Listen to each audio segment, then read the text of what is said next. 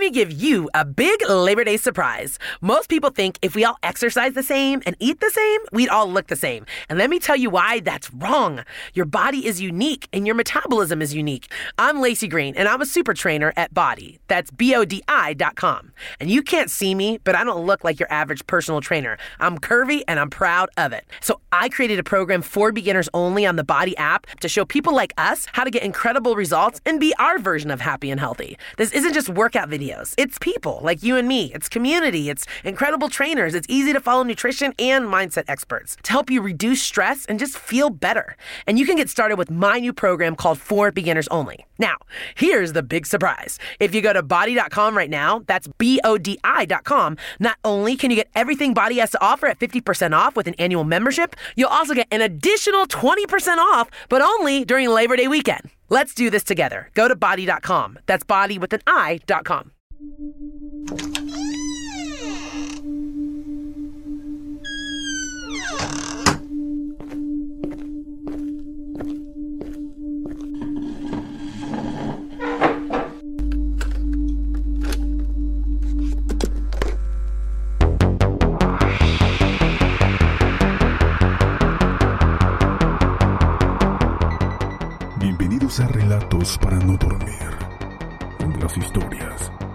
oscuras toman vida. Comenzamos.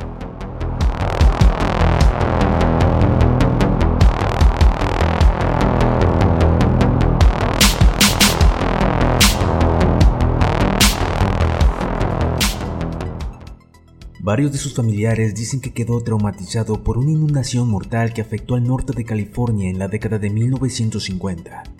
Poco después aseguró haber visto a los fantasmas de los que murieron en el desastre y por ello fue internado en un hospital psiquiátrico en Estados Unidos donde recibió terapias de electroshock. Antes de continuar te invito a seguirnos a través de Instagram donde subimos material de los casos que aquí hablamos. Nos puedes encontrar como relatos-podcast. Sin más continuemos.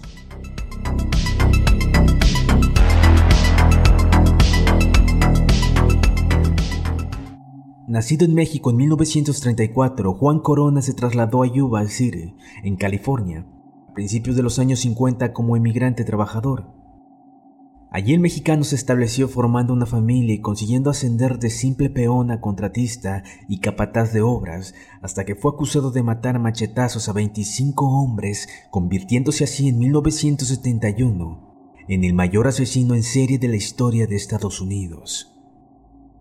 El 19 de mayo de 1971, un granjero japonés de la zona salió a pasear por sus huertos de durazno y notó que alguien había excavado entre dos árboles un hoyo de dimensiones semejantes a las de una tumba.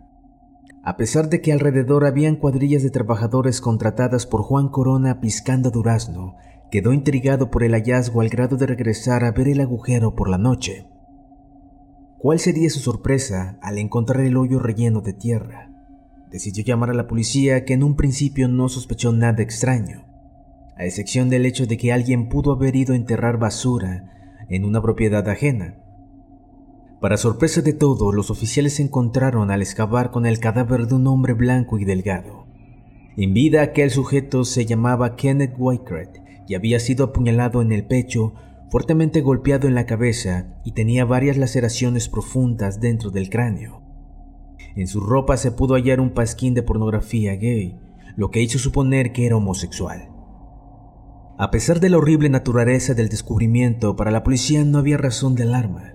Total, el movimiento gay en boga en San Francisco había agitado e irritado a mucha gente que bien pudo haber liquidado al hombre como una forma de represalia. Kidder, escritor y portero del crimen, especuló con que aquel homicidio pudo haber sido cometido por un par de hombres que habían salido a la casa de un encuentro sexual y hallaron un voluntario que por algún dinero accedió a sus peticiones, pero al que luego mataron cuando se negaron a pagarle el billete prometido. Los peritos tomaron algunas impresiones de las huellas de una camioneta que estuvo en el sitio, pero no se le dio importancia debida al asunto y el cuerpo no fue estudiado con la minuciosidad que requerida. Debía descartarse algún tipo de asalto sexual, aunque eso sí se determinó que las heridas de la cabeza habían sido practicadas cuando el hombre ya había fallecido. Después del rapidísimo examen forense, el cadáver fue entregado a los funerarios. Los detectives concluyeron que pudo haber sido el resultado de una pelea o un mero suceso al azar. Sin embargo, unos cuantos días después se halló otro cuerpo en las huertas de durazno de la zona. El 24 de mayo, mientras operaban un tractor en un rancho vecino, los trabajadores tuvieron que parar al encontrar tierra compactada. De nuevo fue llamada la policía y encontraron el cuerpo de Charles Fleming, otro vagabundo del lugar. Esta vez las autoridades actuaron con mayor cautela y la búsqueda de más cuerpos se intensificó sin encontrar nada hasta que un oficial descubrió un pequeño camino entre la vegetación que lo condujo a una enorme tumba colectiva. A lo largo de la ribera encontraron la tierra sospechosamente revuelta. Cuando comenzaron a remover el suelo con las palas encontraron las piezas clave del caso. Unas notas del mercado de la ciudad a nombre de un tal Juan Corona, despachadas hacia pocos días. Al excavar encontraron otro cadáver, un hombre con las mismas heridas de muerte golpes en la cabeza y laceraciones producidas por lo que parecía ser un machete. El sujeto enterrado era un granjero indigente. Siguieron apareciendo cuerpos uno tras otro en diferentes grados de descomposición, de tal modo que se pudo establecer hasta la cronología de las muertes. Algunos de ellos difícilmente podían mantenerse completos y tuvieron que ser colocados dentro de bolsas de plástico para su posterior identificación. Indudablemente era esta fosa colectiva el producto de un solo crimen, puesto que todos los cuerpos presentaban signos de un mismo ritual de muerte, una especie de firma, según lo llamaban los especialistas. De vez en cuando ocurren actos violentos en una comunidad, pero los oficiales a cargo jamás habían presenciado un entierro colectivo como este. Las víctimas aparecían con evidentes signos de asalto sexual, y los genitales expuestos, la mayoría habían sido trabajadores emigrantes o vagabundos, asesinados con un arma punzocortante y golpes en la cabeza. Algunos habían incluso recibido un tiro. A pesar de la evidencia contra Juan Corona, el sheriff de la ciudad hizo énfasis en el cuidado que debían guardar sus subalternos en la recuperación de los cuerpos. Las recetas halladas eran buenas, pero para dar un paso definitivo se debía encontrar algo más. Entonces el objetivo se fijó en interrogar a terceros que hubieran conocido a las víctimas y poder ligar definitivamente al contratista con las muertes.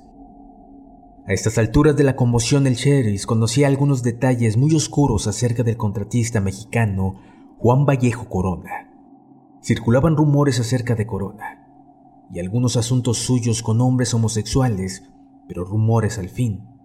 Luego estaba el hecho de que había sido diagnosticado de esquizofrenia en 1956 y conforme a los usos médicos de entonces fue sometido a terapia de electrochoque.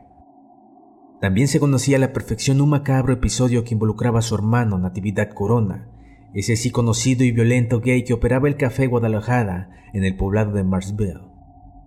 En esa ocasión apareció en el baño del lugar un joven sangrado por la cabeza, pues con un machete le habían volado parte del cuero cabelludo. El sujeto fue auxiliado por otros comensales y Natividad Corona huyó del país hacia México.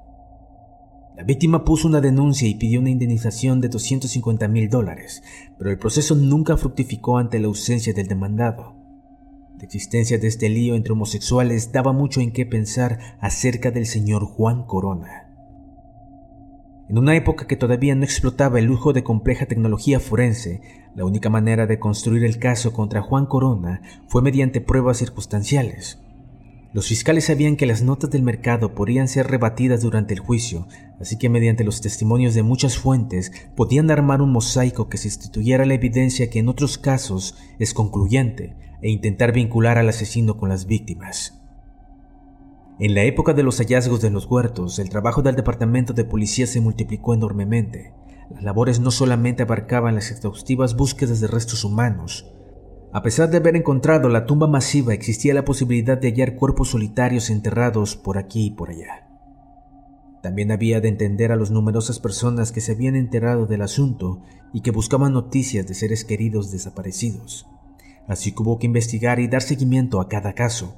También daba trabajo la prensa y los curiosos que atestaban las cercanías del entierro colectivo. El 4 de junio la búsqueda llegó a su final. El conteo quedó en 25 cuerpos, de los cuales únicamente tres no eran cadáveres de anglosajones, tampoco hubo una sola de origen mexicano. Tras un arduo proceso todos fueron identificados, menos cuatro, que permanecieron en calidad de desconocidos.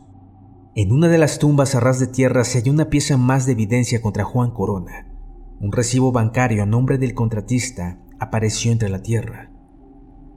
Obviamente el caso tomó mucha fuerza, pero el sheriff convocó a destiempo una conferencia de prensa donde sin previo juicio ni mayores diligencias legales inculpó al mexicano de los crímenes.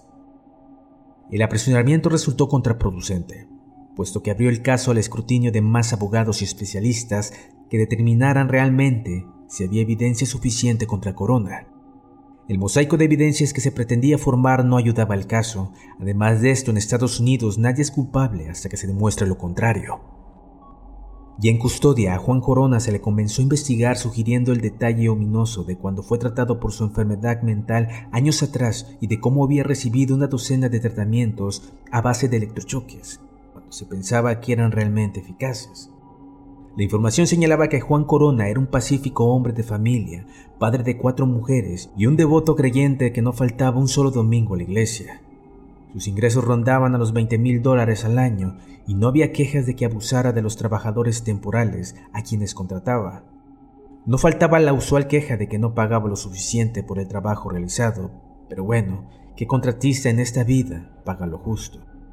Sin embargo, existía el testimonio de quienes hablaban de un Juan Corona irascible y violento y que había sido visto rondar los entierros tras las huertas.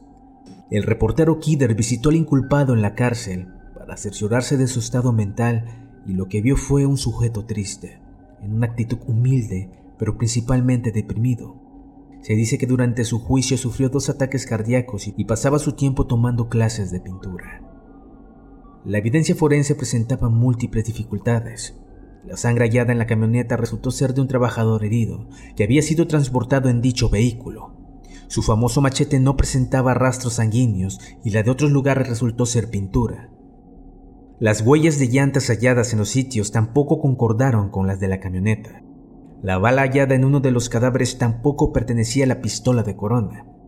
En fin, que ni las marcas de herida de machete ligaban con certeza al contratista con los muertos. Inclusive el acusado contaba con una coartada, pues durante el tiempo de la muerte de varios de los enterrados estaba usando muletas para caminar. El juicio contra Juan Corona fue sumamente largo y tedioso. El procedimiento se tornó en una lucha de interés entre los abogados de la defensa y los de la parte acusadora, en este caso del estado de California. Los principales disputas giraron en torno a la evidencia forense y a su complicada y fallida recopilación. Ningún especialista que pasó a rendir testimonio en la corte pudo asegurar al 100% que los cuchillos y el machete de corona estuvieron conectados con los cadáveres encontrados. En cuanto a la sangre, ningún especialista pudo tampoco establecer de manera convincente que hubiera conexión entre las muestras de los muertos y las manchas y gotas encontradas y los efectos personales y la propiedad del acusado. Salieron a flote tantas y tan complicados detalles que muchas veces se perdió la perspectiva de los crímenes para enfocarse en la efectividad de los analistas y aún de su reputación profesional. Incluso las recetas y recibos hallados en los entierros fueron puestos en duda, al sugerirse que tal vez alguien quiso inculpar de manera dolosa a Juan Corona con los asesinatos. Hubo quien sugirió que se revisara la antigüedad de cada cadáver y de las notas para poder dilucidar si fueron puestos después o cayeron en las tumbas en el momento mismo del crimen. Esta estrategia puso al descubierto errores del procedimiento por parte de los forenses al clasificar los cuerpos, los cuales fueron numerados de diferentes maneras por los médicos contra el sistema con la que la policía los fue etiquetando. Luego estuvo el hecho de que nadie pudo concluir que Juan Corona fuera homosexual. Este hecho hubiera resultado crucial dada la evidencia de que los crímenes tenían una motivación notoriamente sexual. Howe, el abogado defensor, nunca llevó ningún testigo clave al estrado y aunque no lo nombró explícitamente, basó gran parte de su estrategia en sugerir que había sido el hermano de Juan Corona, es decir, Natividad Corona, el verdadero responsable de la matanza.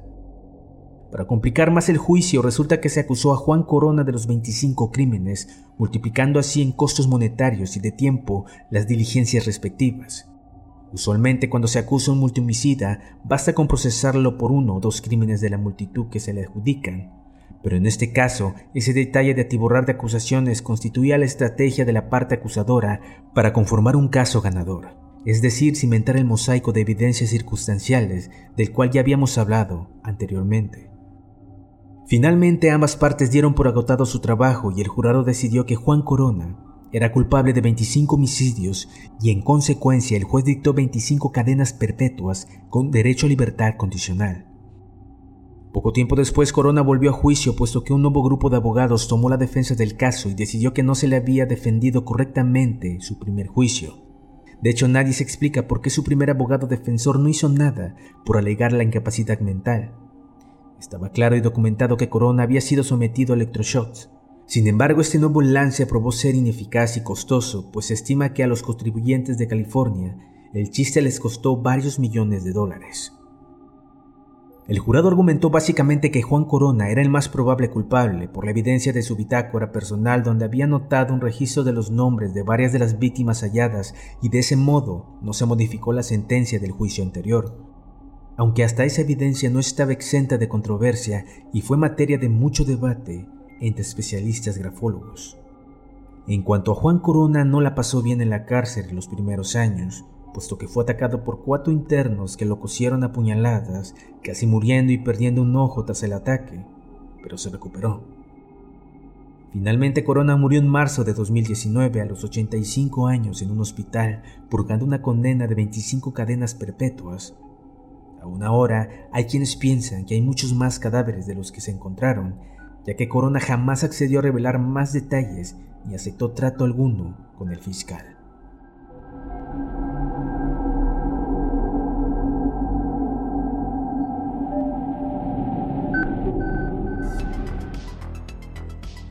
Si te ha gustado nuestro programa, no olvides seguirnos. Nos escuchamos en una próxima emisión.